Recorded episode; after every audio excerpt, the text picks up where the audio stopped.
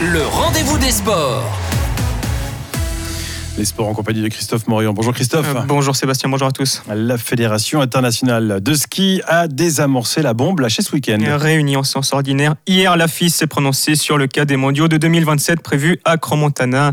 Pour rappel, euh, c'était vendredi dernier, tard dans la soirée, elle avait menacé dans un communiqué de retirer l'événement à la station du Haut-Plateau, faute de garantie financière suffisante. Hier, elle a calmé le jeu par le biais d'une nouvelle courte communication. Elle a simplement indiqué que toutes les parties impliquées devraient travailler pleinement pour trouver une solution à court terme qui réponde à toutes les obligations liées à l'organisation d'un championnat du monde majeur. Fin de citation. Un pas donc vers une réconciliation dont se réjouit Swisski et son CEO Diego Tsuguer qui l'ont fait savoir dans un communiqué. Affaire à suivre. Sur le plan organisationnel, les prochaines courses de Grand-Montana reposent sur Didier Desfago. Le directeur de ces fameux futurs championnats du monde devra monter une nouvelle équipe avec une mission très claire, livrer des épreuves masculines dès l'an prochain, puis des compétitions étoffées en 2026 avant le rendez-vous ultime de 2027. Et Didier Defago l'assure, le travail a déjà commencé. Bah, le gros du job, c'est encore une fois, c'est de, de, consolider, de mettre en place l'équipe euh, qui va travailler sur la, sur piste nationale. Euh, mais de conserver aussi l'équipe qui a travaillé aujourd'hui sur la piste du Mont-Lachaud, parce que c'est pas parce qu'on est sur une autre piste l'année prochaine que ces personnes seront en congé, entre guillemets, l'année prochaine. Il faut qu'ils gardent le rythme. Donc l'objectif, c'est vraiment qu'ils soient aussi de la partie l'année prochaine et on fera les répartitions euh, des pistes en, temps voulu.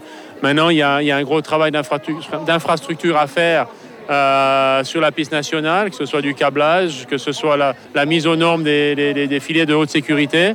Euh, et aussi sur la Mont-Lachaud, mine de rien, pour les Coupes du Monde, aujourd'hui, on a un standard, mais il y a un standard qui doit, qui doit s'élever par rapport au championnat du monde.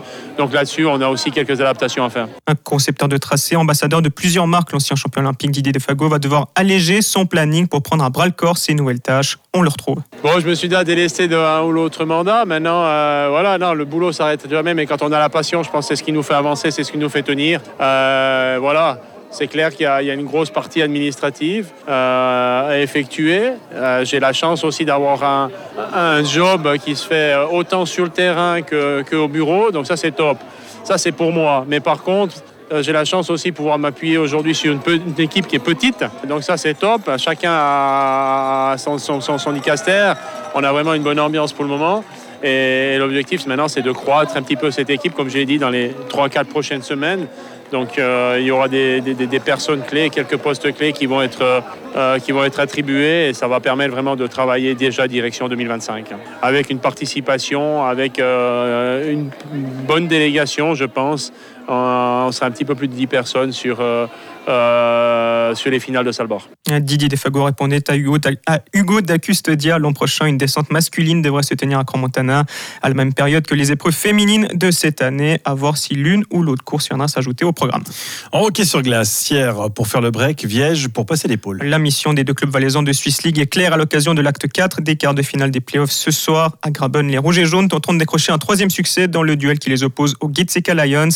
À la Lonza Arena, les Viégeois ont eu un premier puck de demi-finale. Un quatrième succès face à Bâle et les hommes d'Einseller seront les premiers qualifiés pour le dernier carré de ces séries finales. Autre compétition, autre enjeu, Genève Servette peut écrire l'histoire ce soir. Champion de Suisse en titre, les Valaisans Arnaud Jacquemet et Vincent Praplon et leurs coéquipiers peuvent devenir le tout premier club suisse à remporter la Champions Hockey League. Dernier obstacle sur la route d'un sacre européen, la formation suédoise de Skellefteå. Coup d'envoi de cette finale à 19h30 dans l'antre des Aigles, la patinoire des Vernets.